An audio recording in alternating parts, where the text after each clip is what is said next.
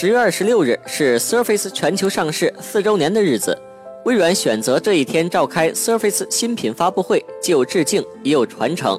今日，微软在纽约发布了全新一体机 Surface Studio、新一代 Surface Book 以及新操控配件 Surface Dial 等系列新品。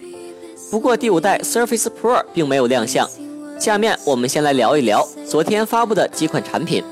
新款 Surface Book 升级主要在处理器、显卡以及电池续航。值得一提的是，电池续航已经提升到了十六个小时。Surface 家族的首款一体机 Studio 成为了本场发布会最大的亮点。在配置方面，二十八寸 Pixel Sense 显示屏支持十点触控，分辨率四千五乘三千，像素比同尺寸 4K 电视还要高百分之六十三，屏幕比例还是 Surface 的三比二。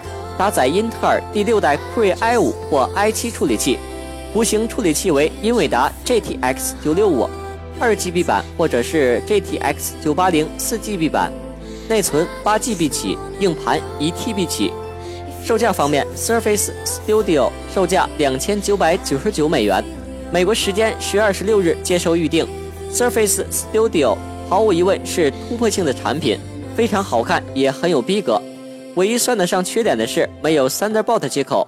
要知道，影视行业对 Thunderbolt 接口是需求很强烈的，希望下一代能够加上。微软还公布了一款 Surface Style 触控笔，通过旋转快速选择笔触规格，而且似乎也支持在 Surface Pro 3、Surface Pro 4或 Surface Book 实现此功能。Surface Style 就和手写笔一样，一根手指也可以起到手写笔大部分的功能。但是精细一点的操作就很难，而且手写笔是一个用以交互的实物，Dial 的话可以比多点触摸旋转更精确，而且有实物交互的感觉。说完了产品，再说一说微软 Surface 这几年的发展情况。微软的 Surface 产品线在诞生初期甚至被看作是一个笑话，但随着一代又一代的更迭，设备的竞争力越来越强，业务也开始慢慢走上了正轨。在刚刚发布的微软2017财年第一季业绩中，这种趋势体现得愈发明显。在这三个月中，Surface 销售额达到了9.26亿美元，相较一年前同时期的6.72亿美元，涨幅达到了百分之三十八。而且按照微软 CEO 的说法，订购量不低于五百台的企业数量也增加了百分之七十之多。不少网站拿 iPad 和 Surface Pro 做对比。